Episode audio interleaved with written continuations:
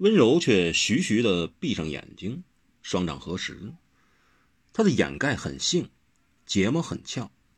他双掌一合，玉肩便略略耸起来了，一只胸脯因肩叶之间的堆积而拱出来一个优美丰隆的弧形。那尖颈的斜坡便愈显得细长均匀了。在桃花树下，荧光眼影里，竟是把最纯真和最诱人的美和媚。都合而为一了。王小石看的竟有一种惊心动魄的感动，看得出来他的身材和样貌都美到了极致。万石竟有点怀疑自己是否能有这种莫大的福分，来拥有这活色生香、可真可惜的美丽女子。只听温柔温柔地说：“我给爸爸许了个愿，希望他老人家身体健康。他女儿只是枫叶里的流萤。”到处乱来，只是光耗完了就休了。他不要再记着这只无心不归家的萤火虫。流萤满布夜空，温柔如是说。王小石强忍心里的感动，却要引走温柔心里泛起的伤感，所以他说：“哈哈。”温柔好没气的瞪了他一眼，似怪他煞风景。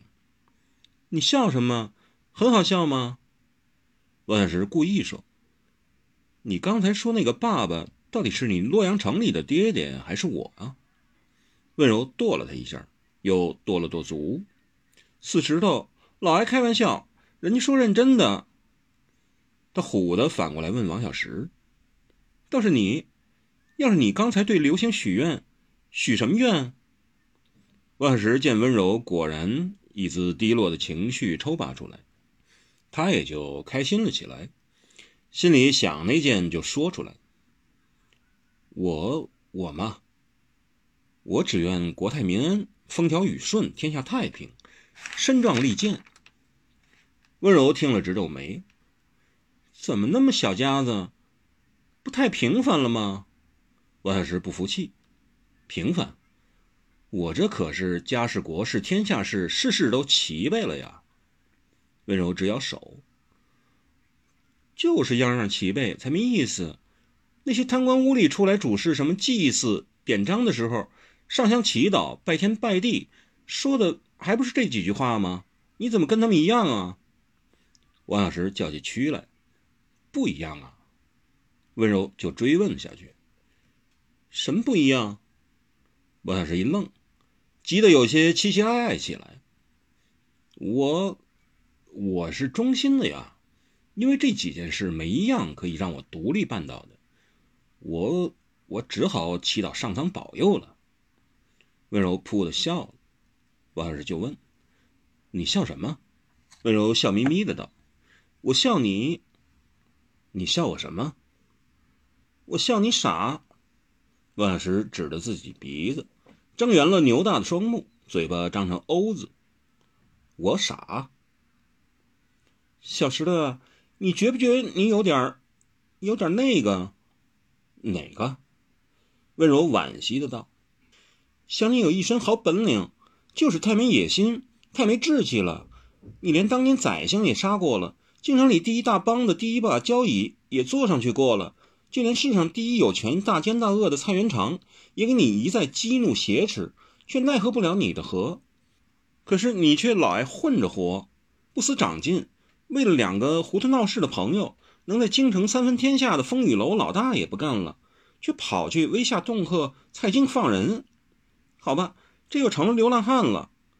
瞧，就算我们这逃亡，又和尚又尼姑，又有个失心丧魄的，还有我这凑热闹的，可连逃亡也逃不出个大起大伏、大惊大险来，却只留在这客店里好吃好穿，看桃花，看花落，还不知等谁来呢。小石头。你说，你是不是欠缺了点志气啊？王小石认真的听，眼里掠过了一阵黯然。听完了就说：“谢谢。”温柔惊讶道：“谢谢。”王小石认真的道：“谢谢你的意见啊。”温柔又杏目圆睁：“我这样诋毁你，你都不做辩解吗？”王小石笑道。这哪算诋毁？说的可都是实情，只不过人各有志，不能相强。我也有大志，我的大志只是要让我喜欢的人活得好一些，如此而已。当然，这些人中也包括我自己。我自小想当游侠，不管而今当上了没有，我总有这个自诩：是游侠，不是浪子。浪子与游侠都了无牵挂，但浪子不负责任，游侠却负责到底。我是个当惯游侠、懒做官的人，若要牺牲那么多的人、那么多的快乐、那么多的自由，才换回来一点权、一点名、一点利，我是绝不肯干的。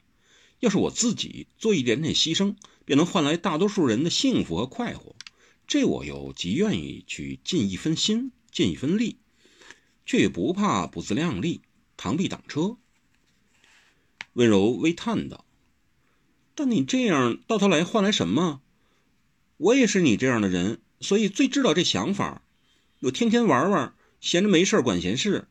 但我是女的，我可以这样没志气，你却不可以。你是男的，我也是为你好才劝你。王小石黯然道：“所以我才真的谢谢你。”温柔温婉地说：“我知道你有才，人又好，才为你不值。论才，苏师兄、鬼见愁都不及你。”但他们成就却比你大，你一向喜欢石头，可是天下又有几块好石头让你争来着？你若连石头都保不住，却怎么安邦定国，祈求天下太平啊？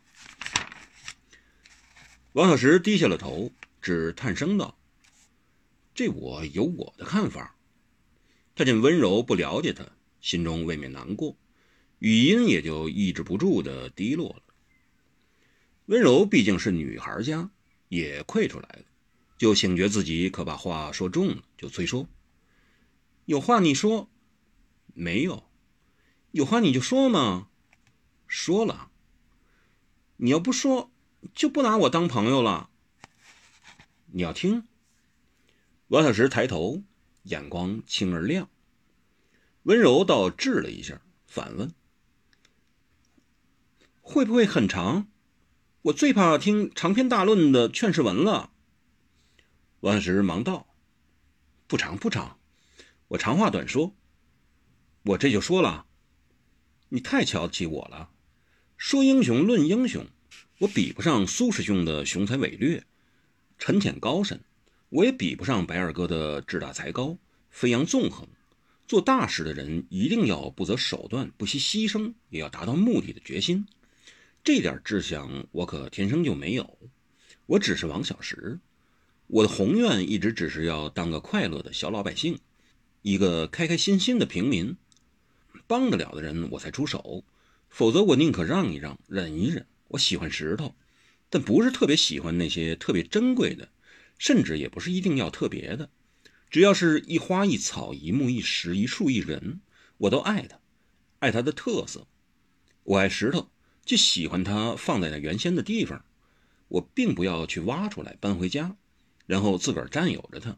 因此，我特别鄙薄当今圣上赵佶和蔡京这一群狐群狗党，为太湖水底一块石头，为泰山巅峰一棵松树，不惜翻江倒海，翻山越岭，把那块石、那株松生生掘出、挖抛，千里强运，到死无算，才运到皇宫，供他们几个人享乐。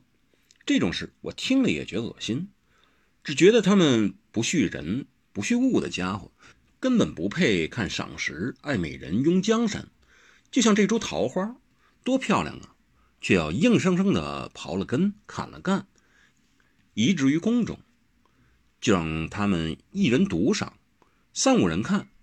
我就最是不能容忍这种自私不仁的人。温柔笑望着他，笑盈盈的。看得十分欣赏，笑得十分春风，笑和看都很桃花。王小石不禁给他看的有些不自在起来了，语音便有些慌了。所以就连逃亡，我也有我的方式，我的看法。温柔屈过去，双手轻放在他腿上，悠悠的问：“你说，怎么个不同法？我听。”王小石心中一荡。我曾在江湖上有个好友，人称九线神龙，他为人侠义，却为亲信所害，万里逃亡，十分凄苦。久经迷战，终能翻身。他视逃亡为人生之历练，我则不然。我当逃亡是场游戏，没退哪有进，不走怎会来？人生不如意事十常八九，玩输了游戏就该换一换手气，不妨闭上一闭，待会儿再来。谁也想胜完再胜，赢了又赢。可是世事岂如人意？凄凄苦苦的逃亡也是逃，高高兴兴的逃亡也是逃。逃亡只是一种游戏，失败的起才是英雄。谁说逃亡一定要抱头鼠窜、狼奔鹿散的？我当逃亡是你追我逐的玩意儿，我是边走边玩，边逃边游，且将无奈化为意。天空海阔任我飞。逃亡自不必打锣敲鼓、吆喝唱道的，可以不必垂头丧气、凄凄惶惶的。逃是一种生存的方式，进的背面也是攻的变奏。我当桃是桃花，是花开成熟了才掉地的桃子。没有桃是桃核，哪有今天这棵大桃花树？然后他问温柔：“你说是不？”温柔发出鼾声。大声的，故意的。